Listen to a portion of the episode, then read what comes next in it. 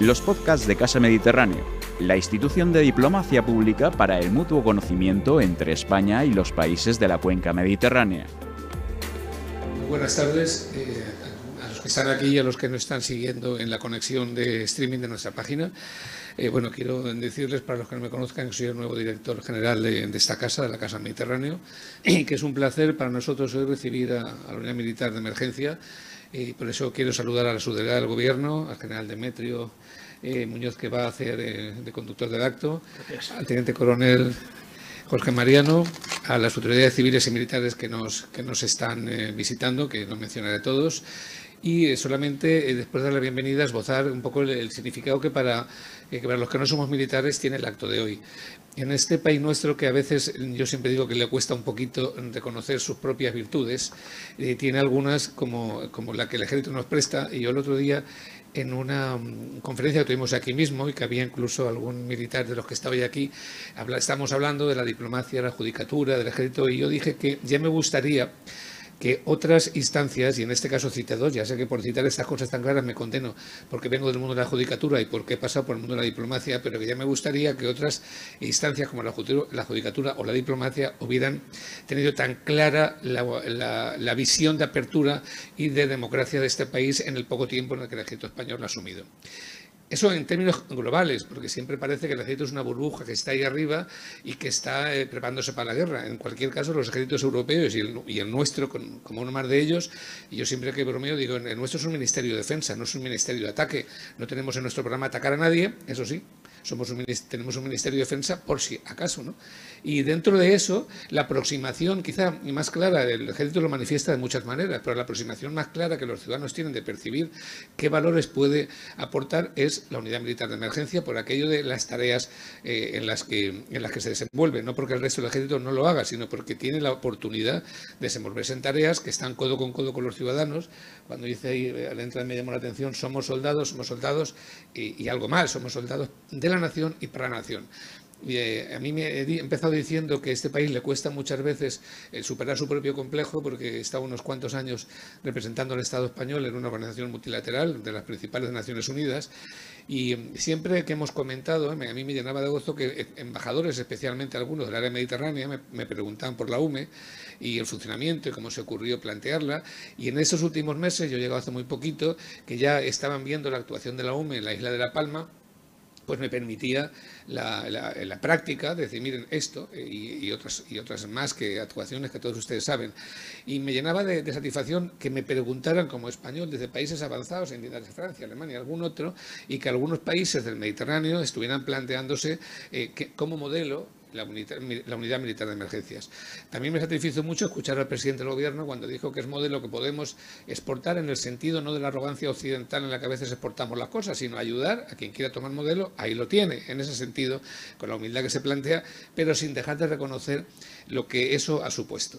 Por tanto, eh, además de la bienvenida, les doy las gracias por lo que están haciendo por lo que están haciendo en la práctica y por el valor que transmiten eh, de manera latente, además de la, función evidente que hacen.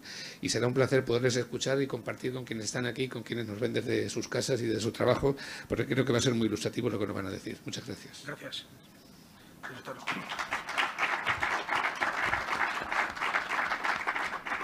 Bueno, buenas tardes a todos y gracias por acompañarnos en una nueva entrega de este ciclo de geoestrategia del Mediterráneo, de Casa del Mediterráneo. Hoy, en este último día del mes de enero, tenemos una gran ocasión porque, aunque vean que esto se produce hoy, llevamos casi dos años detrás de intentar traer a, un representante de la UMI que nos conté aquí qué hace esta unidad y, cuál es el, futuro tan esplendoroso y, sobre todo, cuál es el impacto, como ha dicho el director general, cuál es el impacto que este, este, digamos, esta capacidad española o esta digamos, eh, iniciativa pues puede tener en el ámbito euromediterráneo. Eh, creo que si hiciéramos un ranking de, organizaciones o unidades mejor valoradas, estoy convencido que junto a la Guardia Civil y la Policía Nacional, la UME saldría ahí en un lugar destacado porque creo que es de amplio reconocimiento pues, su eficiencia, su disponibilidad y siempre esa fama de eficacia que tiene y sobre todo muy de mucha generosidad. Cuando hablamos de, la UME aquí en estas tierras, pues a todos nos salta que hace dos días, y la subdelegada lo sabe muy bien, tenemos a Nosolaba el Dana, que ha sido la Dana, que ha sido precisamente, pues, eh, digamos, la catástrofe de mayor coste económico que ha habido eh, en los tiempos recientes en España, que fueron un coste de 1.319 millones de euros, pero gracias a Dios se saldó con un coste humano cero, gracias, entre otras cosas, a intervenciones de muchísimas, de Cruz Roja, de muchas organizaciones, pero quiero destacar principalmente la de la UME, que con sus medios estuvo permanente disponibilidad, socorriendo a todos los ciudadanos de Vega Baja, Murcia, que fueron afectados. La UME se crea en el año 2005 y se crea como una unidad integrante de las Fuerzas Armadas, que creo que es lo realmente en ese momento lo novedoso y lo rompedor. ¿no? Y cuando se establece su organización y su despliegue, se crea como una unidad permanente con la finalidad de intervenir de una forma rápida en cualquier lugar del territorio nacional español en casos de catástrofe, grave riesgo, calamidad y otras necesidades públicas, junto a otras instituciones del Estado y administraciones públicas. La UME también tiene, a raíz de eh, la ley del Sistema Nacional de Protección Civil, una dependencia directa del eh, ministro de Interior. Es decir, comparte esa dependencia, por un lado, del ministro de Defensa, de la cual es una unidad militar, depende del ministro de Defensa, pero tiene también esa dependencia del Ministerio del Interior a raíz del, eh, como parte integrante del sistema de protección civil. La UME, a pesar de que es una unidad joven, porque tiene escasos 16 años de vida, todos este, la permanente implicación en actividades eh, del máximo riesgo, no solo en el ámbito nacional, sino internacional, le ha hecho dotarse de una tremenda experiencia. Y esta experiencia, sin duda, están apoyadas no solo en la intervención, sino en una preparación y un entrenamiento constantes, una magnífica selección del personal y en una eh, permanente disponibilidad, lo que ha hecho y ha convertido a la UME en un referente internacional para todo eh, para la creación de unidades de este estilo, como ha comentado nuestro director. Para hablar de todo ello, tenemos hoy al teniente coronel, recientemente nombrado desde este mes de septiembre, teniente coronel jefe del tercer batallón de intervención de la Unidad Militar de Emergencias, el teniente coronel Jorge Mariano Pérez. Buenas tardes, Jorge. El teniente coronel Jorge Mariano, a pesar de su juventud, de su nombre ya que atesora experiencia y demás, Hoy viene Alicante, tierra en la cual sirvió durante muchos años, como ahora veremos. Ingresó en la Academia en el año 1996 y ha estado destinado en la Unidad de Zapadores de la Legión. Después, en sus empleos tanto de teniente, capitán como comandante, estuvo destinado en el GOE 4 aquí en Alicante, en el Mando de Operaciones Especiales. Y en su segundo tramo de oficial superior ha estado trabajando en el Estado Mayor del Ejército, en Madrid, en el Estado Mayor de la Unión Europea, en Bruselas, y en el Cuartel General del Eurocuerpo, en Estrasburgo. Entre sus cursos destacan el curso de Operaciones Especiales, de Unidades Militares de Emergencias y de Zapador Anfibio. Es diplomado de Estado Mayor de las Fuerzas Armadas, máster en Política de Defensa y Seguridad Internacional por la Complutense, habla inglés y francés y ha, hecho, y ha desarrollado sus misiones en el extranjero en sitios como Kosovo, Afganistán y Mali. Es desde este septiembre, como hemos dicho, el jefe del tercer batallón, con sede en Vétera, Valencia, y asume también el cargo de coordinador militar de emergencias en las zonas de actuación preferente de las comunidades autónomas de Murcia, Valencia y las Islas Baleares. Quiero empezar preguntándole al teniente coronel eh, Jorge Mariano que nos diera unos datos generales de la unidad, cuál es el despliegue que hace la unidad, cuál es su entidad y especialmente querría que te focalizaras porque todos cuando hemos pensado en la UME siempre pensamos en incendios, en inundaciones, pero ahora precisamente a raíz de la catástrofe de La Palma hemos descubierto unas grandes capacidades tecnológicas, capacidades que realmente creo que para muchos de nosotros, incluso para mí, nos resultan sorprendentes y que creo que hacen o convierten a la UME en una punta de lanza eh, en determinadas catástrofes, en mitigar los efectos negativos de esas catástrofes y en una ayuda esencial para la población y para las autoridades. Jorge. En general, muchas gracias por su amable presentación. Eh, su delegada de Gobierno, autoridades civiles, eh, autoridades militares, señoras y señores, Quisiera empezar agradeciendo a esta casa, eh, en nombre del Teniente General y todos los componentes de la UME, la invitación a este ciclo, para hablar de algo que, nos apasiona, que es nuestro trabajo y nuestras unidades. Asimismo, a todos ustedes por el juego que han hecho en sus agendas para, para, venir aquí y compartir este, este, este, rato y que espero que sea de, bueno, pues una oportunidad para conocer mejor la unidad. En cuanto a los datos generales de la unidad, La UME es una unidad militar de las Fuerzas Armadas, no muy grande, somos unos 3.550 componentes y yo destacaría dos cosas, que están altamente calificados o cualificados, perdón, y que tienen una disponibilidad permanente. Eh, como bien ha dicho, la misión es intervenir en cualquier lugar del territorio nacional y también del extranjero, junto con y en apoyo de eh, otras instituciones del Estado y administraciones públicas, para contribuir a la, seguridad y bienestar de los ciudadanos.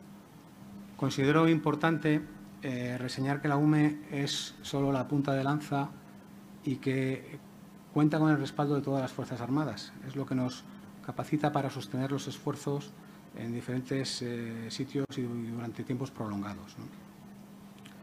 Las unidades de la UME están desplegadas eh, territorialmente a lo largo de toda nuestra geografía nacional.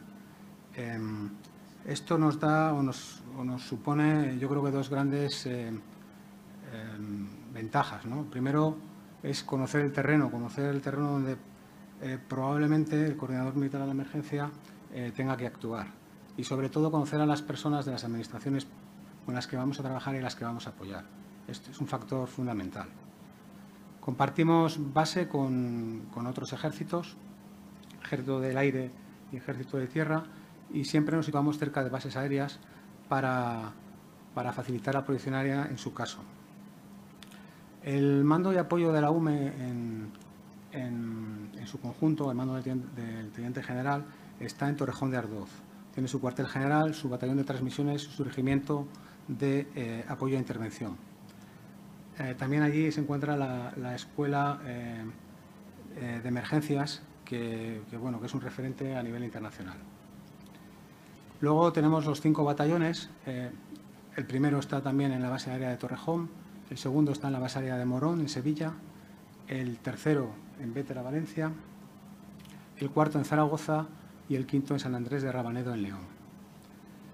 En cuanto bueno, destacar también que existen dos unidades, el ala 43 de ala fija, los famosos botijo, que tiran y lanzan agua desde en, lucha contra incendios forestales fundamentalmente, y eh, el Ejército del Aire que y el, batallón eh, de helicópteros eh, en emergencias número 2, que también está en Vétera con nosotros, tiene allí su base. En cuanto a las capacidades, pues bueno, pues son aquellas que garantizan el cumplimiento de la misión. Entonces, en su día, nuestros predecesores que realmente trabajaron muy bien y mucho, pues eh, mm, empezaron a hacer un modelo basado en las capacidades para cumplir la misión que teníamos encomendada. A día de hoy son 14 las capacidades que, bueno, tratan de unar en un equilibrio pues, eh, de potencia y número, maximizando un poco los recursos que tenemos a disposición. Las clasificamos en capacidades genéricas y capacidades especiales. Las, capacidades genéricas pueden o deben ser generadas por cualquier unidad de la UME. Em, son la bien conocida intervención de intervención en incendios forestales, de intervención en inundaciones, de intervención en seísmos y volcanes, de intervención en tormentas invernales, de intervención, medioambiental, de apoyo a fuerzas y cuerpos de seguridad del Estado, de intervención en atentados y de mando y control. Las capacidades especiales eh, solo, son generadas, solo son mm, mm, puestas a disposición, digamos, por una parte de nuestro personal que cuenta con unos medios más específicos. Eh, estamos hablando de seis capacidades, la dirección, la dirección de Emergencias de Interés Nacional, de nivel 3, la intervención en riesgos tecnológicos, la intervención en grandes accidentes aéreos o ferroviarios y eh, la de atención a múltiples víctimas, de protección de bienes de interés cultural y de atención a población afectada. Todas eh, estas capacidades, entendidas como, como la habilidad de solucionar o la capacidad de solucionar un problema o de enfrentarse a, una situación de emergencia, se concretan en módulos. Los módulos eh, son eh, un conjunto estándar de medios humanos y materiales que con sus procedimientos, su formación, su instrucción y adiestramiento se ponen a disposición del coordinador monitor de la emergencia para que él cree, en base también a la solicitud que exista por parte de las autoridades competentes, una organización operativa lo más adecuada posible para responder a la situación que, a la que se va a enfrentar. Eh, hay hasta 52 módulos, cada uno con sus procedimientos, con sus módulos, con su, equipo. Eh, ejemplos de, ellas, pues bueno, pues búsqueda, han visto algunos en el, algunas en el vídeo, búsqueda de rescate en montaña, búsqueda de rescate en cuevas, búsqueda de rescate subacuático, búsqueda de rescate urbano, búsqueda cinológica, eh, la sección de intervención en lucha contra incendios forestales es un módulo, la sección de inundaciones es otro, y está pues eh, la intervención en EBQ, es otro módulo específico, los drones, en fin, hasta 52, pues evidentemente no las puedo enumerar todas. Eh, lo importante es que son pues, modulares y estándar, es decir, cualquier coordinador militar de la emergencia que disponga de ellas va a saber cómo funcionan y va a ser capaz de hacerlas interoperables con las suyas en su, en su zona de actuación. Y junto a todo esto está la disponibilidad, que es, como decía antes, un factor, pues yo creo que eh, muy importante de la unidad y que la, que la, caracteriza. La UME mantiene tres campañas eh, estacionales permanentes, eh, puede transicionar de una a otra en función de cómo evolucione evidentemente la situación, que son la campaña de lucha contra incendios, la campaña de inundaciones y la campaña de tormentas invernales severas. La vigilancia y seguimiento se hace desde los batallones y desde el cuartel general 24 horas, 7 días a la semana, durante todo el año. La disponibilidad es muy elevada. Escalonadamente sacamos eh, los elementos de reconocimiento eh, por la puerta de la base en no más de 15 minutos. Eh, posteriormente hay un elemento de, de primera intervención que tiene que salir en una hora. Y así hasta la totalidad del batallón que sale en seis horas. Es decir, los batallones están compuestos de unos 500 hombres, aproximadamente, varían un poco en función de la, del área, pero vamos, aproximadamente unos 500 hombres. Podríamos tener alrededor de 400, 400 hombres eh, puestos en seis horas en, la zona de la emergencia. Y yo creo que, para terminar un poco, yo creo que el instrumento, pesar de que sí que es cierto que la tecnología eh, bueno, este obligado conocimiento y uso y optimización, el instrumento más significativo y más especial con el, que contamos es sin duda eh, eh, pues nuestros hombres y mujeres de las Fuerzas Armadas. A ellos su trabajo, su educación, su ilusión, en fin, hacen que, que, esto funcione y a ellos pertenece sin duda el crédito, mi general. Pues ahondando en ese tema del personal, precisamente va a mi siguiente pregunta, ¿no? Porque indudablemente la UME es un ejemplo de unidad conjunta, ¿no? No hay unidades conjuntas normalmente constituidas. Prácticamente está en la primera unidad donde convive gente del ejército de tierra, de mar y de aire, que aunque seamos del mismo ejército, como ya entenderán, eh, nos llevamos regular. O sea, no nos entendemos muchas veces lo suficientemente bien. Allí, en cambio, han logrado ustedes en la UME crear esa conciencia de unidad y hacer ahí un espíritu común, cosa que considero fundamental. Pero sí que me gustaría que ahondara eh, eh, precisamente en eso. ¿Cómo se capta el personal? de dónde viene este personal, cuáles son las actitudes que se requieren previas a llegar y qué hacen con él una vez para convertir a, este eh, soldado o este componente de las Fuerzas Armadas en un componente siguiendo de las Fuerzas Armadas, pero específico de la UME. Yo creo que efectivamente se podría decir que la UME, eh, como fuerza conjunta, basa un poco su eficacia en tres pilares fundamentales. No sé si se me escucha bien al fondo, eh, el, primero sería la selección del personal, como bien ha indicado. El segundo es la formación continua y luego la puesta en práctica eh, con la instrucción y adiestramiento diaria. Todo lo que se aprende, si no se practica, al final, evidentemente, se olvida. Y luego la tercera es la, elaboración de los procedimientos adecuados para, para su empleo en las intervenciones. Respecto al reclutamiento, a la selección del personal, yo creo que somos una unidad muy afortunada. Nuestros soldados, eh, cabos y cabos primeros, eh, pueden pedir vacante en la UME una vez que han eh, devengado, digamos, cinco años en otras unidades. Eso les da un bagaje muy importante. No vienen de cero, tienen ya una serie de valores adquiridos y de conocimientos de mucho valor.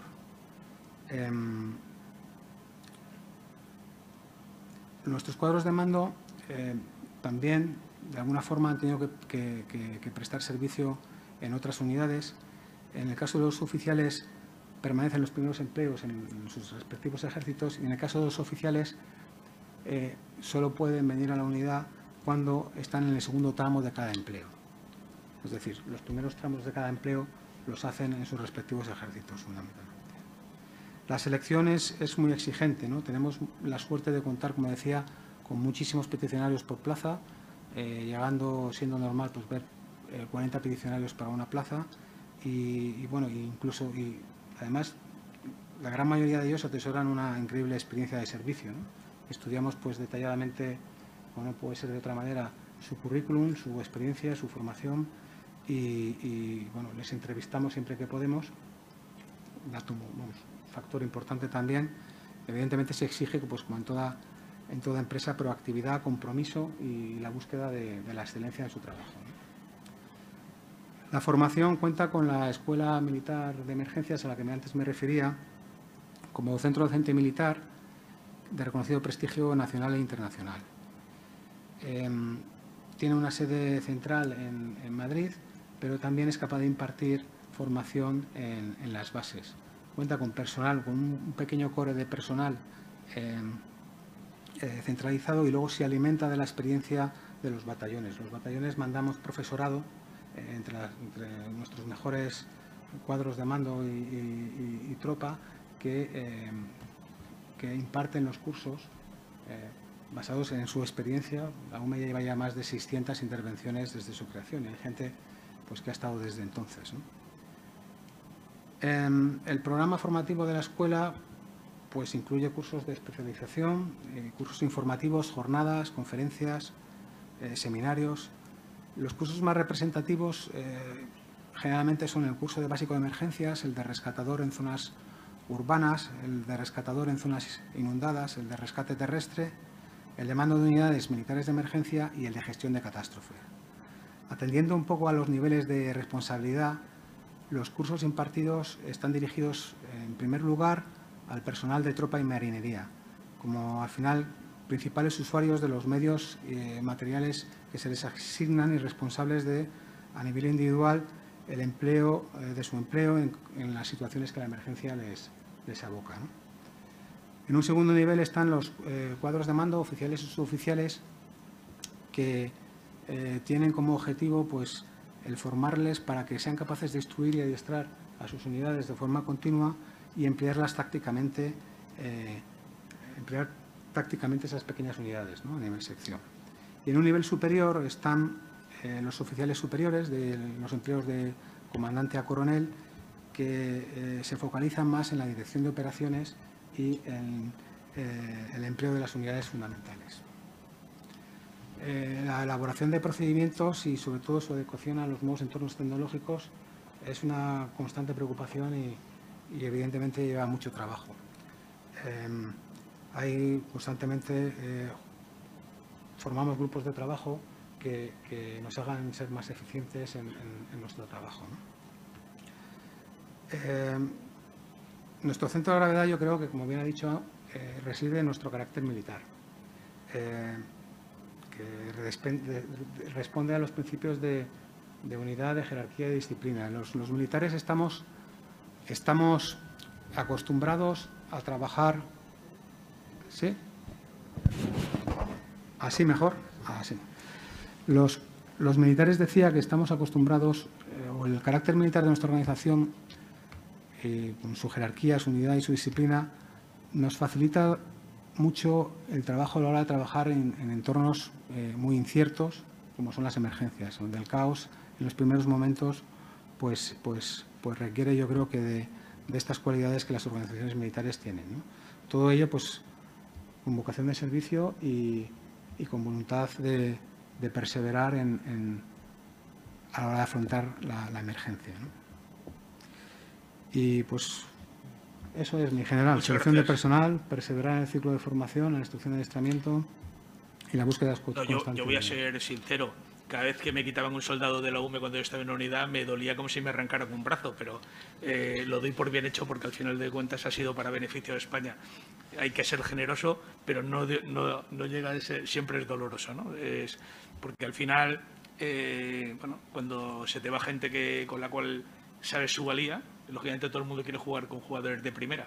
Y jugadores de primera, pues hay los que hay, y muchos de ellos se van a la UME porque indudablemente les ofertan o les ofrece eh, unas nuevas perspectivas. Muchas veces eso es también una de las cosas buenas que tiene la UME, que, abre un nuevo ámbito de aplicación que además tiene después muchísimas salidas también. Si en la vida civil al final no se continúa la vida militar, pues indudablemente tiene unas salidas en la vida civil.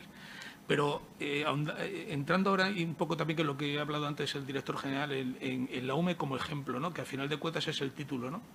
Es decir, la UME, que al final nace para hacer un servicio en España, de pronto nos damos cuenta que es una iniciativa que es eh, alabada y valorada y, admirada por muchos países de nuestro entorno. Y eso es lo que me gustaría que nos contaras. tú como componente de la UME, ¿cuál es esa labor que hacemos de expansión de esta iniciativa? Eh, hasta qué punto es, eh, digamos, nos hemos convertido en ejemplo de países, sobre todo en el ámbito euromediterráneo, pero también a nivel internacional, si nos puedes elaborar, y, todas estas escuelas que hemos visto y todos estos conocimientos, si de alguna manera están abiertos también a otros países, eh, de manera que logremos ser, pues lo que muchas veces hemos querido ser, interoperables, ¿no? tanto en la información como en los, en los procedimientos. ¿Qué nos puedes decir de...? La OME en su, en su vertiente internacional, bueno, pues la verdad es que hasta la fecha se han contabilizado 57 países que se han interesado por eh, la organización y el funcionamiento de la UME. Yo creo que la UME mantiene muy buena relación, por clasificarlo, con los países del entorno europeo y mediterráneo. Sería un primer grupo, los países americanos y, con las organizaciones internacionales que cada vez más están creciendo en este tipo de, para poner a disposición capacidades de protección civil eh, a diferentes países que a lo mejor tienen, no tienen esas capacidades o no las tienen tan desarrolladas. Y luego, además, pues eh, efectivamente las operaciones en el exterior, en el exterior que ya hemos hecho eh, pues, unas cuantas. ¿no? Yo, en cuanto, en cuanto a los países vecinos, destacaría a Francia. Hay un convenio del 2001 y un acuerdo posterior del 2009 que posibilita la intervención a al otro lado de la frontera y viceversa. Eh, realizamos ejercicios además eh, anuales con los regimientos de las formaciones militares de seguridad civil. Ellos tienen una unidad desde la, de la cual nosotros aprendimos mucho en su día. Y, hoy en día además nosotros digamos de alguna forma se lo devolvemos porque somos mentores de, estas unidades para, para INSARAG. INSARAG es, un, es un, una certificación de, las Naciones Unidas para, en el ámbito de emergencias. Con Marruecos eh, es similar a, lo de Francia, trabajamos con, quizás con menor intensidad, pero trabajamos, también tenemos eh, convenios que posibilitan el empleo de unidades en emergencias a ambos lados de la frontera y además trabajamos con sus batallones de ingenieros también anualmente. Y luego yo destacaría en este primer grupo a Portugal, que, bueno, que es eh, nuestro vecino y también con, con los protocolos, del, en este caso del 92, de asistencia mutua, pues eh, la verdad es que hemos tenido que, trabajar con ellos eh, recientemente en sus grandes incendios, eh, pues mucho. También hay otros, otro tipo de, iniciativas, como un proyecto de asociación entre Argelia, en los que nosotros trabajamos entre Argelia y la Unión Europea, y como ejercicios en el, ámbito más, más oriental, como el Middle East Forest Fire en Israel y Jordania. En cuanto a los países del continente americano, eh, la UME ha mantenido y mantiene relaciones con un gran número de países. Em, estado, con Estados Unidos hay, intercambios, ellos están interesados, muchas veces utilizan la base de, Morón para, para conocernos y trabajar. Y, luego, sobre todo, eh, los países eh, eh, hispanoamericanos que, bueno, que la lengua para nosotros evidentemente no supone el barrera, la barrera que, en este ámbito podría suponer para los sajones. Y bueno, pues eh, Chile, Perú, Brasil, México son algunos de los ejemplos eh, a lo mejor más significativos que, buscan un poco asesoramiento para la creación de sus unidades. En cuanto a organizaciones internacionales, pues Naciones Unidas con el ejemplo del equipo al que antes me refería, certificado de INSARAG. ¿no? INSARAG es International Search and Rescue Advisory Group. Es, eh, una certificación que valida em, el empleo en el ámbito de la ONU em, dentro de la Oficina de Coordinación de ayuda humanitaria. Destacar que, precisamente es la lengua española, el idioma español, lo que, eh, en fin, lo clasifica como, único dentro del sistema y lo hace tan, tan, le otorga ese papel tan prioritario que tiene. También en el ámbito de, UNIFIL, en las que muchos, muchos ah, hemos servido como de verde, digamos, ¿eh? en la misión del Líbano, la UME ha llevado eh, iniciativas eh, consistentes en un proyecto de instrucción de lucha contra incendios forestales a las unidades o a los centros de defensa civil del Líbano. En la OTAN, la, UME ha sido presentada en el Comité de Emergencias Civiles un par de veces, al más alto nivel y participa en el seno del Euro-Atlantic Response, Coordination Center con ejercicios de alto nivel como puede ser el Balkan Response. Y la Unión Europea ahora está trabajando también bastante. Tenemos eh, ahora mismo certificados dos módulos y cinco equipos de diferentes capacidades. El, el Directorado General de European Community Civil Affairs Aid Office, la DG ECO, que depende de la Comisión Europea, que es la que canaliza la, capacidad de respuesta europea ante emergencias. Eh, son los módulos de, los que hablábamos antes de búsqueda y rescate urbano, de lucha contra incendios, de búsqueda en rescate en agua, en montaña y en cuevas, así como el módulo de drones y un equipo asesor que se encuentra a disponibilidad en, un, eh, pool de voluntarios que tiene la Unión Europea para, para hacer frente a las emergencias. En cuanto a las operaciones en el exterior, yo destacaría, la UME empezó participando en el 2010 en el terrible em, terremoto de Haití.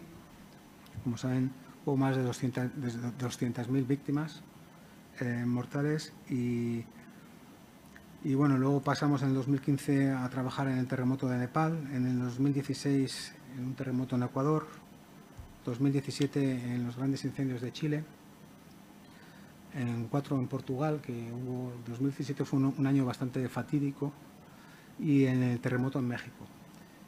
Y luego eh, durante el 18 y el 19 hemos trabajado en Grecia y en Portugal, y el año pasado en Turquía y en Grecia, como a lo mejor más reciente y podemos recordar de las imágenes de, la televisión.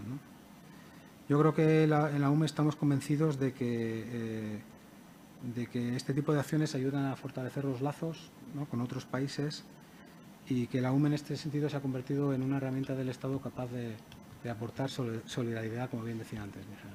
Muy bien. Eh, hemos visto antes que la UME pertenece al sistema de protección civil, ¿no? Y sí te quería preguntar cómo es la integración de la UME dentro de los sistemas de protección civil, tanto a nivel local, autonómico como nacional. Eh, ¿Cuáles son los problemas a los que os enfrentáis? O si ya todos estos años, digamos, de, de trabajo en común han logrado, digamos, crear unos procedimientos y unos protocolos estandarizados y, cómodos para todos y si hay algún margen de mejora en toda esta coordinación eh, con, los sistemas de protección civil. Bueno, yo creo que la integración es, es, muy buena. Siempre puede ser mejor y los espacios de mejora hay que buscarlos, hay que buscarlos siempre. ¿no?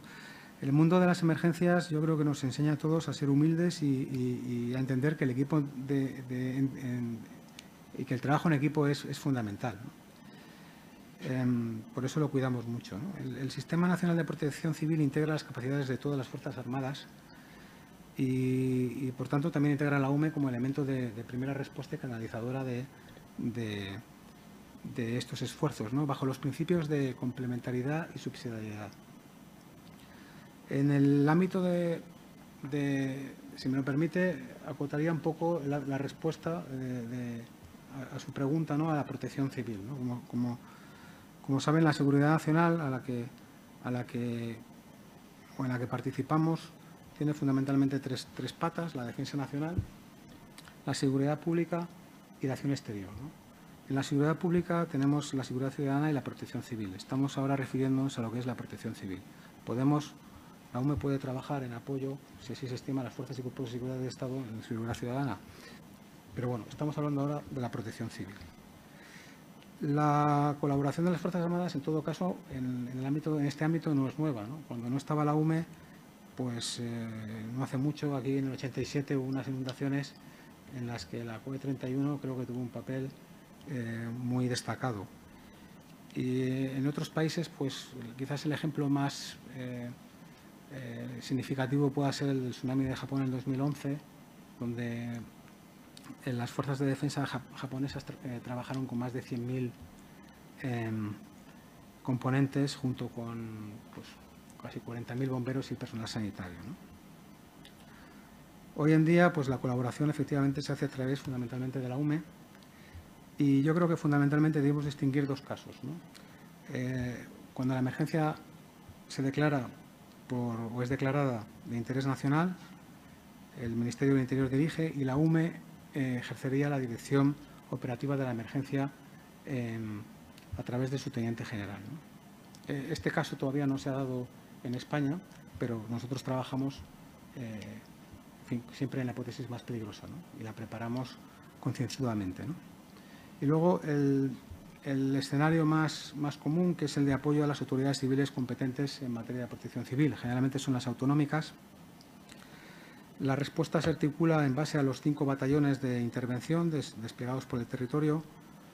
Cada uno, como hemos ido hablando, tiene su área de actuación preferente y su jefe se constituye como coordinador militar de emergencia creando esa organización operativa y eh, canalizando los esfuerzos de, las Fuerzas Armadas. Em, en este sentido, la, activación, ¿cómo se activan estas capacidades? Pues bueno, se activan eh, a solicitud de la comunidad autónoma cuando la entidad de la emergencia sobrepasa sus capacidades y así lo estima vía delegación de gobierno. Em, se, eleva la, solicitud pues, de, activación de la UMA. Ahí el Ministerio del Interior valora si realmente esos, principios, si tiene medios suficientes para hacer frente, en, la Dirección General de Protección Civil valora si esos, principios de complementariedad y subsidiariedad se cumplen y de ser así, eh, tramita la, solicitud al Ministerio de, Defensa. Em, la ministra de Defensa, eh, por delegación del presidente del Gobierno, activa la UME. Y a partir de ahí, pues, pues a trabajar a disposición del director de, operativo de la emergencia que se, que se, que se nombra. Eh, parece un procedimiento muy complicado, pero realmente está muy bien engrasado. Se engrasa en base al conocimiento mutuo, a la, práctica en ejercicios. Eh, constantes y, por ejemplo, el, batallón, como mi batallón, como otros muchos, el, mío en particular, tendrá un simulacro, tiene previsto realizar un simulacro el próximo día 3 de, 3 de marzo en el pantano de Contreras, en base a un escenario de inundaciones, en los que nos pondremos a disposición de, de, las autoridades competentes en la, de, la Comunidad Valenciana. Em, como conclusión, yo diría que la colaboración es siempre clave, que, la UME evidentemente no tiene la capacidad de sustituir a nadie, ni quiere sustituir a nadie, por supuesto, que solo lo que hacemos es sumar, apoyar y, complementar cuando se nos requiere y canalizar un poco las, capacidades excepcionales de los ejércitos y de la Armada. Pues muchas gracias. De, ahora que has tocado el tema de seguridad nacional, a mí siempre es una de las cosas que, creo que cada vez lo vemos más y tú lo has mentado, has inventado la posibilidad de colaborar contra atentados terroristas, contra eh, casos de bajas masivas, no solo derivadas de emergencia, sino de derivadas de tal. Es decir, ¿está eh, bien engrasada el mecanismo de funcionamiento de la UME con el resto de las fuerzas de seguridad de Estado y con las Fuerzas Armadas para colaborar en la seguridad interior? Porque al final de cuentas nos estamos dando cuenta que, que básicamente ahora mismo, cuando vemos la crisis que tenemos entre Ucrania y Rusia, indudablemente es una crisis que afecta a todo y afecta fundamentalmente a la población. Y la población se puede ver afectada de muchas maneras en esta porque al final de cuentas está en el territorio y, va a verse afectada por, los, por el conflicto. Indudablemente, unidades como la UME, con una gran capacidad de atender en determinadas eh, eh, catástrofes, que pueden ser derivadas de, un conflicto, pues tiene una cabida. ¿Está eso engrasado? ¿Está eso, eh, tan, digamos, o, tan engrasado, me imagino, como eh, el tema de protección civil, la colaboración, o es un tema que hay todavía margen de... Eh, siempre, hay margen de mejora, siempre. No podemos conformarnos, siempre hay que seguir perfeccionando. Pero bueno, las, las, en, la, en, la, parte de, de, defensa nacional, pues evidentemente como unidad militar nos, podemos, nos pondríamos a disposición del mando de operaciones que se determine. Eso, los protocolos están y los planes están, están ahí y, estoy seguro que funcionarían perfectamente. En, el, en el plano de grandes em, emergencias de interés nacional, también eh, anualmente se realiza un ejercicio, un ejercicio gamma, en los que se activa el eh, cuartel general eh, para hacer frente a ese tipo de emergencias, con lo cual, y el Ministerio del Interior, en fin, todos los actores participan en ese ejercicio y, yo creo que sí que está bien, bien engrasado pero no, no tengamos que comprobarlo.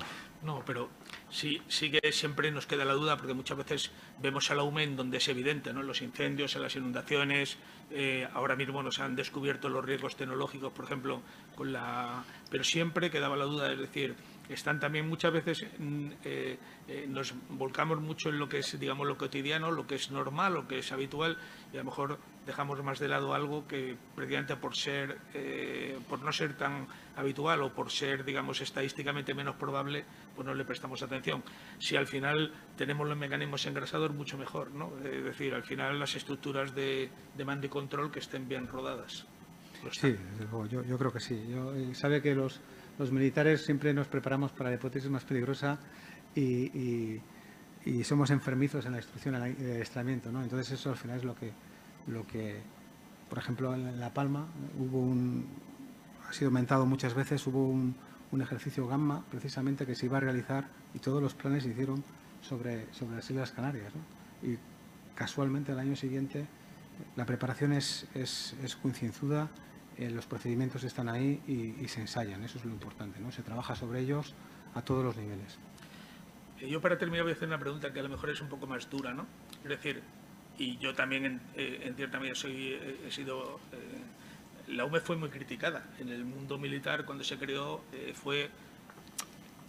Gran parte del ejército no entendía que... Entendíamos que estábamos para lo que tuviéramos que hacer, pero no, se entendía el crear una unidad especializada para esto y me imagino que en el mundo civil, sin yo ser civil, también saldrían determinadas ampollas pensando que cómo se meten los militares en el terreno que les es ajeno, ¿no? De alguna manera. Eh, eh, han pasado ya, hemos visto, casi 16 años, desde, el año 15, 16 años, en el año 2006 es cuando realmente se crea la UME. Eh, estos 15 o 16 años, todo ese trabajo ha valido para que os sintáis tú como componente de la UME que has estado en los dos bandos, en la parte militar y ahora por la parte civil, os sientáis ya reconocidos y, prestigiados? O digamos, eh, ¿se ha entendido ya por fin esta iniciativa? ¿Se ha asumido y se ha, entendido?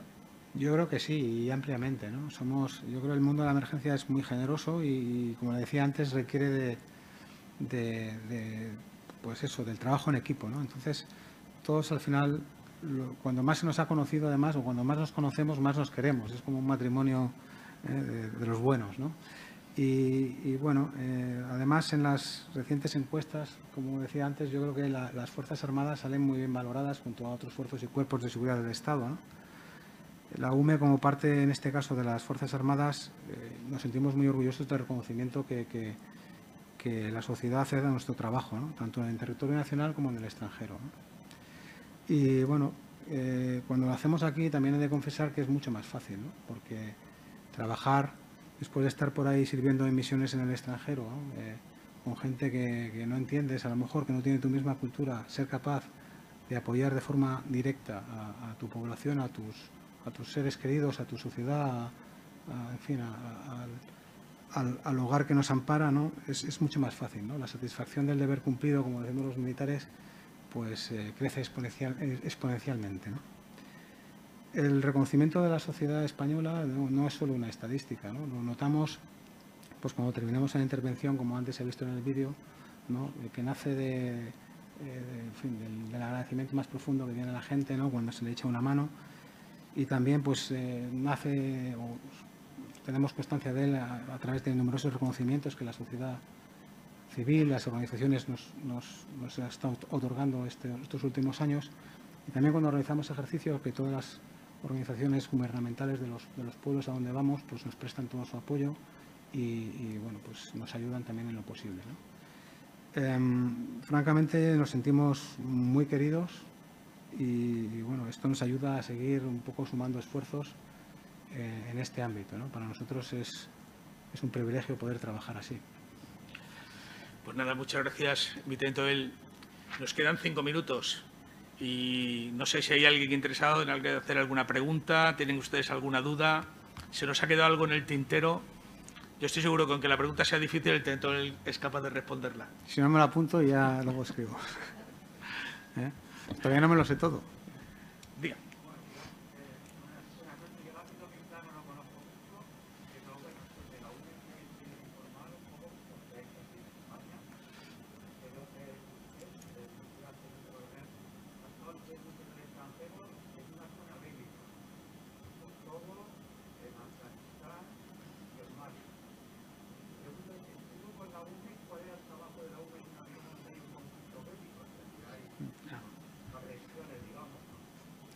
Sí, bueno, no, estuve con la UME, em, estuve, estuve con, el, con el ejército, muchos de los componentes de la UME han estado antes. ¿no?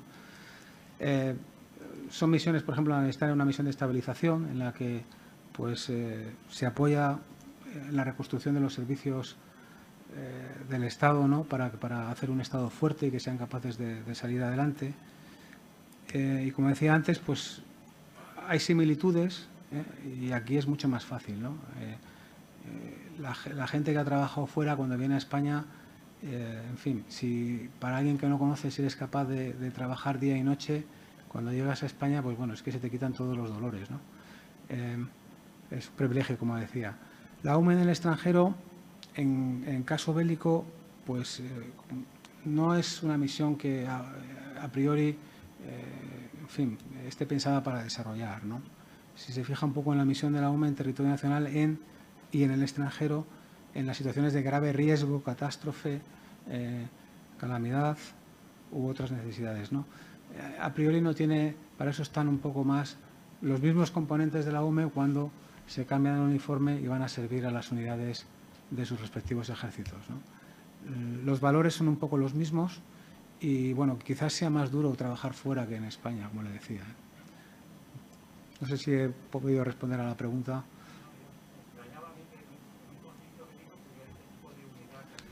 No, yo, yo creo que el general a la, presentación... Era, parte de su currículum, de, de, las misiones que ha tenido fuera, pero eh, durante el tiempo que estuvo o ha estado, volverá, porque estos tres años, por desgracia, pasan, y volverá al seno de las Fuerzas Armadas, y, porque es, es la forma natural de cubrir la UME. La UME se nutre del Tenga en cuenta que la UME tiene una gran ventaja, 3.500 soldados que se nutren de 100.000 que forman las Fuerzas Armadas. Es decir, la cantera es muy importante y eso es lo que permite a la UME tener permanentemente pues, una cantera, un personal pues, perfectamente seleccionado. Director, cuando quiera.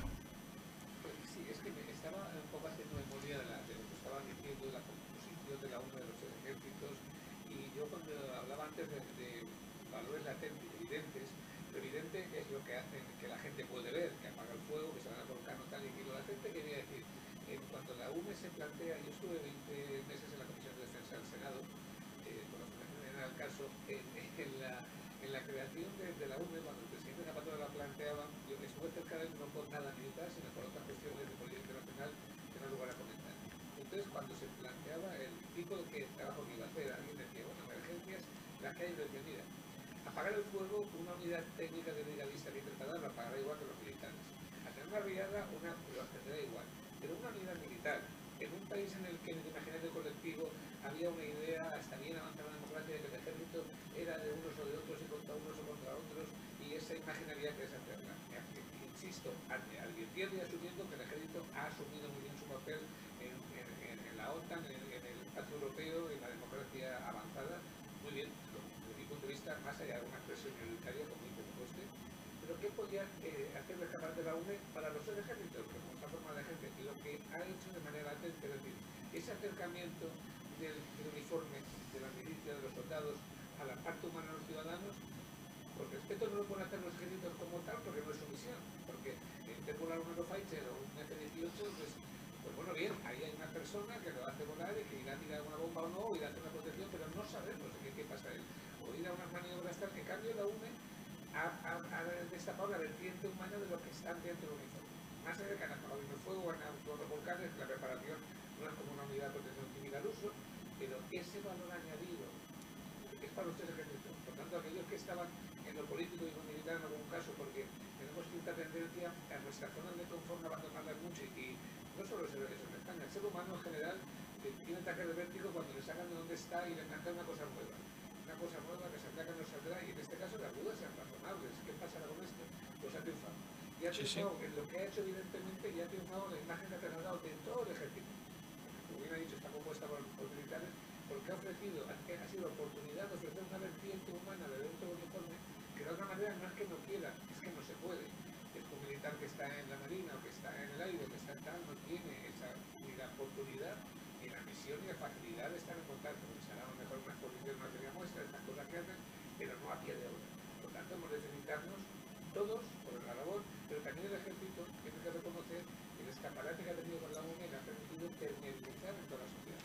Y ha sido, en ese caso, ya no vamos a hablar de que la planteó o no, porque los presidentes del gobierno al final son irrelevantes y los partidos a los que pertenecen más relevantes todavía. Lo importante son los hechos en cada momento. Y el hecho a mí me parece muy significativo.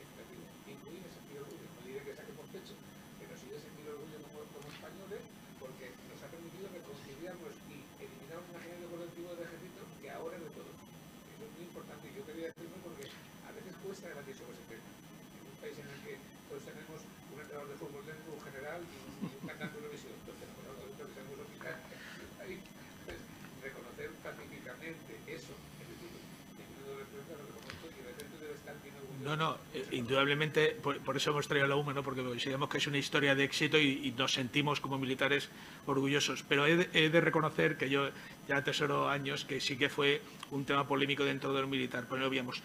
Indudablemente tiene otras muchísimas razones, ¿no? porque indudablemente los tiempos han cambiado y ya no tenemos a los soldados, o sea, hay que poner gente especialista para atender a esos riesgos también, ¿no? E indudablemente es un escaparate el mejor escaparate de las Fuerzas Armadas, la UME, sin duda, porque no nos ven en Afganistán, en Mali, tal como ha dicho ahora el teniente. Cuando estamos allí, nadie nos ve. Profesor Iborra, díganos.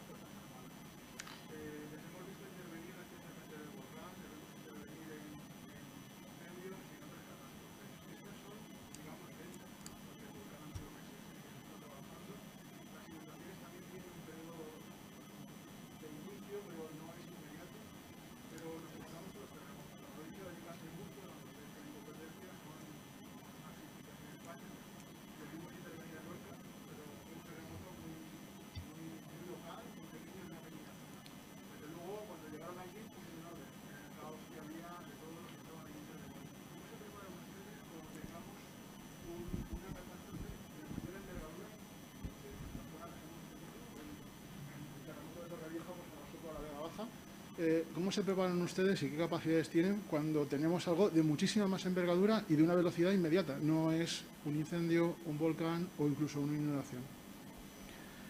Bueno, pues eh, de forma genérica, el, yo es el carácter militar que tenemos, el carácter de organización militar nos, hace funcionar un poco como nosotros llamamos con el, con mando orientado a la misión. O sea, eh, eh, tenemos un propósito y tenemos eh, en los diferentes escalones de mando suficiente iniciativa como para, respetando ese propósito, la, iniciativa disciplinada que decimos, ¿no? intentar llevar a cabo las acciones que contribuyan al efecto que se desea. Eso, junto con un, una disciplina de malla ¿no? de comunicaciones que, en fin, los escenarios más demandantes de, caos, ¿no? que, que, que, puede ser una guerra, ¿no? Eh, nos demanda, pues yo creo que ahí es la forma de, prepararnos para, para, este tipo de, de, eventos que evidentemente la fuerza de la naturaleza es eh, superior a, al hombre, ¿no? Y, bueno, pues lo que podemos hacer es eh, tratar de poner orden, de ir realizando acciones poco a poco que, ayuden a, a, la población eh, afectada en este caso. Yo solo para preguntar un poco, yo creo que antes lo ha dicho el tentor, es muy importante. Eh, la UME es el canalizador de todo el apoyo de las Fuerzas Armadas. Es decir, la UME si mañana viene a Alicante y necesita apoyo, pues tiene aquí a los mil hombres y mujeres del MOE con sus medios, pocos o muchos, pero están ahí. Tiene a la Armada y el Ejército del Aire en Murcia y Cartagena, con lo que sea decir, lo, que ha cambiado es un poco el protocolo, son ellos los que nos canalizan. Ahora, si vamos a, antes íbamos un poco a las bravas, porque hemos sido todo incendios inundaciones a las bravas, es verdad lo de la CO31 en Orihuela, que fue el reconocimiento hace unos años, aquí algo de tres, por esas inundaciones, pero fuimos un poco a las bravas, ahora vamos un poco más eh, conducidos y guiados por los que saben, ¿no? que, son, que son además compañeros. En este caso es fácil de, es decir, la conexión, igual que ellos han logrado una cosa muy importante, ¿no? es decir, conectan directamente con el ejército porque tienen la misma mentalidad y son capaces de conectar con la sociedad civil y con las emergencias porque también tienen la misma mentalidad. Entonces se han convertido en una especie de, ¿sabes? de eje sobre el que pivota todas las capacidades de las Fuerzas Armadas, que son muchas, y todas las capacidades de civiles, que son muchas, en caso necesario. ¿no? Porque es lo que se ha dicho, si alguna vez hubiera algo muy gordo, muy gordo, muy gordo, pues tendría que declararse el nivel 3. Es decir, porque realmente se debería a las capacidades de, digamos, de la autonomía o afectaría el, el, caso de Lana podía haber sido, si la, la DANA final de cuentas afectó a Murcia y tal, es decir, excedió el ámbito autonómico, ¿no?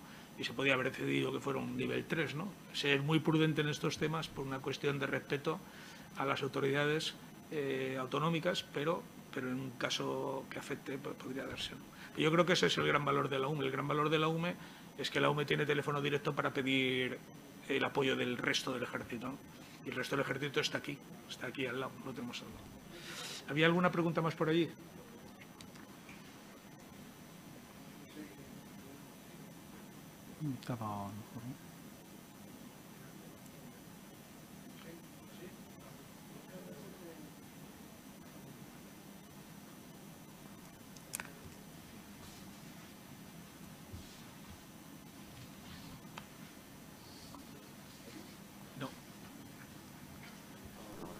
Sí, vale, sí.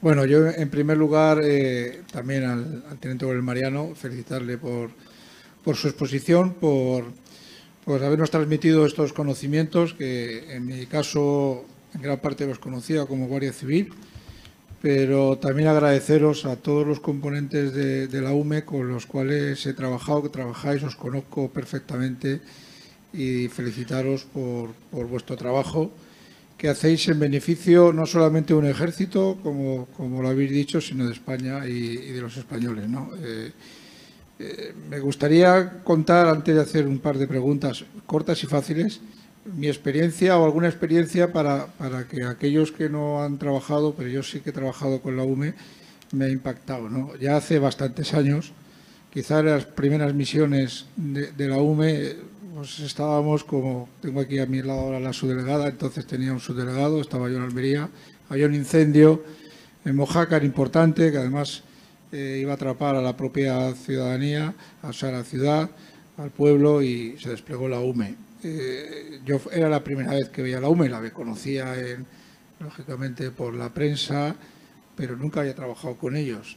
Me impactó muchísimo después de estar toda la noche eh, desplegados nosotros en la playa, cómo la UME accede allí con la disciplina militar que, lo habéis dicho, cómo llegaron todos los camiones, todos los medios de la UME, y, a las 7 o a las 8 de la mañana veo que empiezan a desplegar allí unas antenas enormes.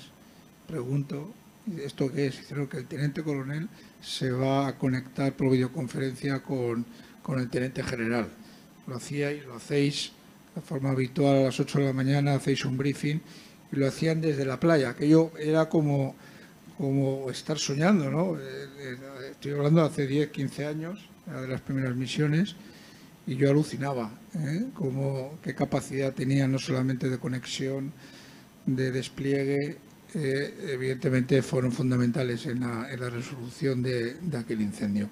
Simplemente contar esta pequeña experiencia. Después he trabajado en muchas ocasiones, se ha referido a la Dana, como la más reciente, sobre todo en nuestra provincia. Y, bueno, fue también una, un esfuerzo, eh, una conjunción de esfuerzos de muchas unidades en la cual la, UME fue fundamental. Dos preguntas. Se ha hablado de que somos o sois un referente para muchos países y simplemente conocéis ya de algún de algún país, existe algún país eh, que ya haya hecho algo parecido, que ya haya desplegado una unidad tipo UME, eh, o seguimos siendo el único país posiblemente del mundo que haya eh, o que tenga desplegada una, una, una unidad con estas capacidades y sobre todo eh, en el ámbito de, unidades de defensa, unidades del ejército. Y después otra también sencilla. Existe, eh, sé que la voluntad de los, de los componentes de la UME pues va en función de los valores, como bien se ha dicho, ¿no? de, sentirse eh, bueno, de una unidad singular, especializada, etcétera ¿Existe algún tipo de incentivo más allá de, estos valores a los que están en esta unidad?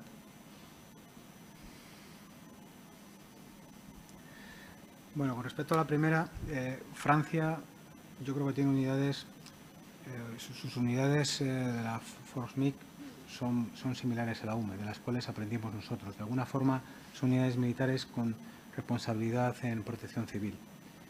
Em, Sé que eh, Chile y Colombia están en, fundamentalmente, igual que otros muchos países, Perú, en desarrollo de eh, este tipo de unidades. No sé, no le podría eh, dar el dato exacto, se lo puedo buscar, de cuál es el, el, momento en el cual se encuentran de implementación de este modelo. Han venido, como le decía antes, por aquí y bueno, pues como nosotros en su día hicimos han tomado nota y lo ajustarán a, sus capacidades y a su organización, como es lógico. Y en cuanto a los incentivos del personal de la UME, em, hay eh, los miembros de la UME cobran un complemento de dedicación especial en base a su disponibilidad, pero realmente no lo considero que sea eh, si uno echa cuentas de las horas que al final eh, eh, trabaja al día, yo creo que no sale rentable. Entonces, lo, que, lo que realmente creo que hay detrás es, es la voluntad de servicio, el ser capaz de manejar unos medios muchas veces novedosos y sobre todo de trabajar en casa. ¿no? eso mueve realmente eh, el ánimo y la ilusión de, muchos de nuestros soldados. Sí, la, segunda pregunta. Sí, la segunda pregunta era una pregunta trampa. Conocía un poquito la respuesta y era un poner en valor precisamente la voluntariedad y el esfuerzo que hacéis eh, por muy poquito dinero, tener una disponibilidad como la que has manifestado me parece impresionante en los tiempos de hoy una, un despliegue en seis horas, como habéis comentado, de prácticamente un 80-85% de la unidad, eh, me parece que no hay dinero en el mundo eh, para, para, para, pagarlo. ¿eh? Gracias de nuevo. Queda una, por ello una pregunta.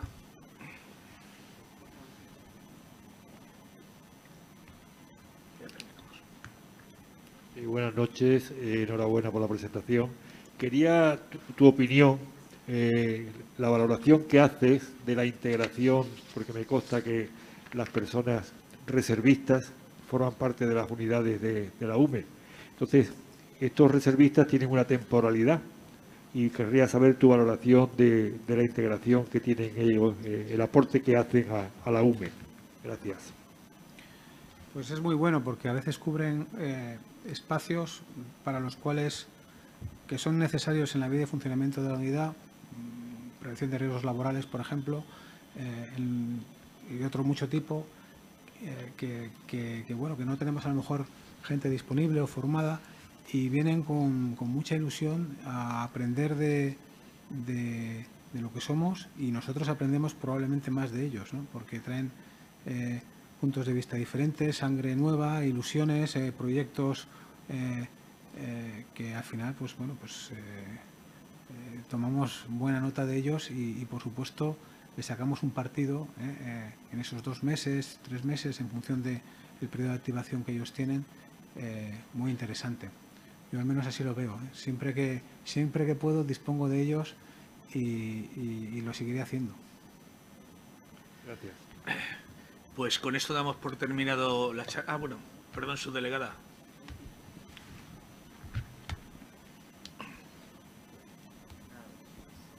Bueno, muchas gracias por, por estar aquí, Mariano, esta tarde. Eh, voy a hacer eh, una reflexión en voz alta y, y una pregunta. Bueno, la reflexión en voz alta es que sois, eh, como han dicho antes, la historia de un éxito, pero de un éxito comprobado.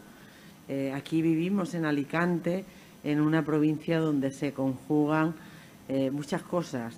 es distinta esta provincia, es un crisol de elementos físicos que tenemos presentes.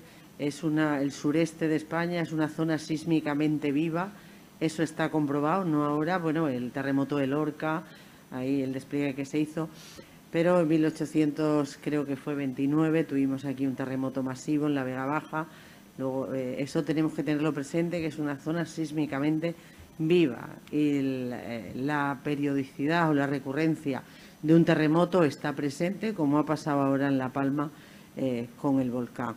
Eso por una parte. Luego es una zona semidesértica donde eh, los temporales cada vez son más recurrentes, por lo tanto, una zona expuesta, como lo hemos visto, a inundaciones y a temporales cada vez más agresivos. Por lo tanto, aquí se conjugan elementos físicos para los que tenemos que estar preparados. Y digo historia de un éxito comprobado porque lo hemos podido comprobar in situ.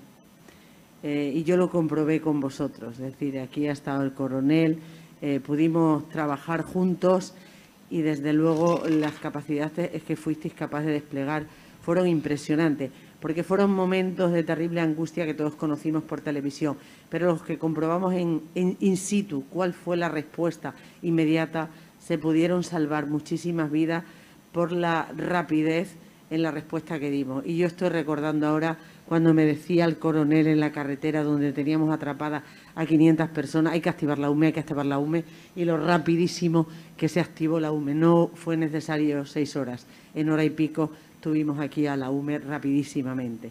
Se salvaron muchísimas vidas.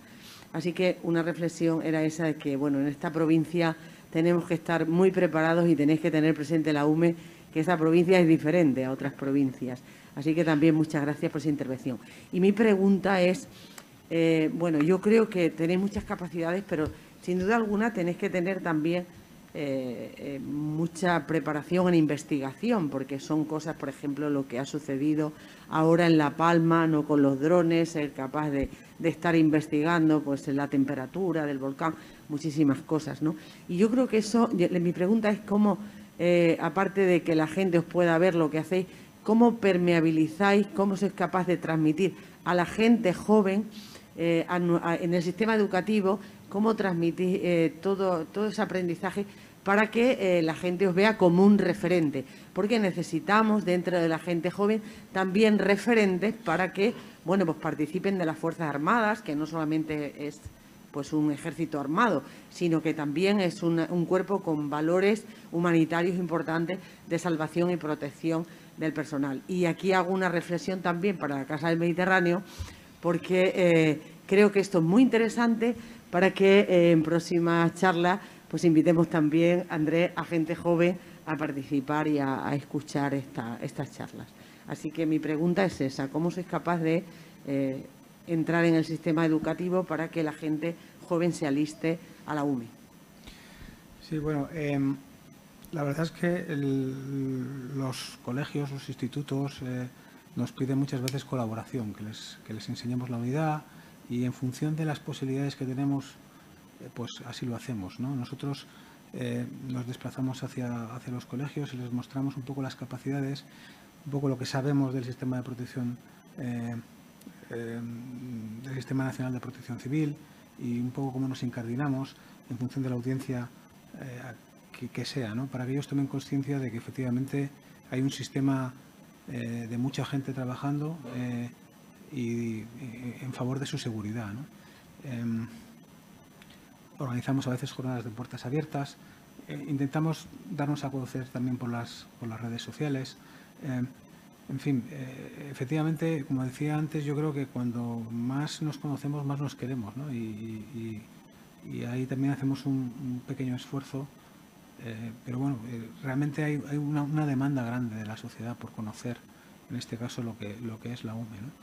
Se lo mostramos y bueno, pues también aprendemos de, ello, ¿no? de cuando mostramos nuestras capacidades, pues un poco qué es lo que interesa o cómo eh, al final podamos apoyar mejor a, nuestros ciudadanos. Pues con esto damos por terminada esta, esta charla. Le agradecemos sinceramente al Tento del Jorge de Mariano el esfuerzo de haber venido a Valencia y, pasar con nosotros esta tarde, contarnos lo que es la UME. Espero que por supuesto, la subdelegada tiene a disposición, yo sé que es una gran admiradora de la unidad desde la última, precisamente con la DANA, que viene a eh, activación o en actuación la unidad. Y nada, solo me queda emplazarles. El próximo día 24 de febrero tenemos una charla interesantísima. No sabemos lo que va a pasar en el conflicto con, entre Ucrania y Rusia, estamos ahí todavía las espadas en alto, pero lo que no hay duda es que eh, nos afectará y nos afectará el espacio mediterráneo. Dentro de 23 días podremos hablar de lo que ha pasado o de lo que todavía puede pasar y cómo nos afecta en el futuro a todo nuestro espacio en un Mediterráneo, donde sabemos que Rusia cada vez va a tener una presencia más activa y donde indudablemente hay intereses. Y el Mar Negro no deja de ser el Mediterráneo extendido, ¿eh? no deja de ser o lo consideramos un lago o parte de nuestro mar. Muchas gracias a todos y nada, hasta la próxima ha escuchado un podcast de Casa Mediterráneo. Para acceder a nuestras actividades y contenidos le invitamos a visitar nuestra página web y a seguirnos en nuestras redes sociales, YouTube, Instagram, Facebook y Twitter.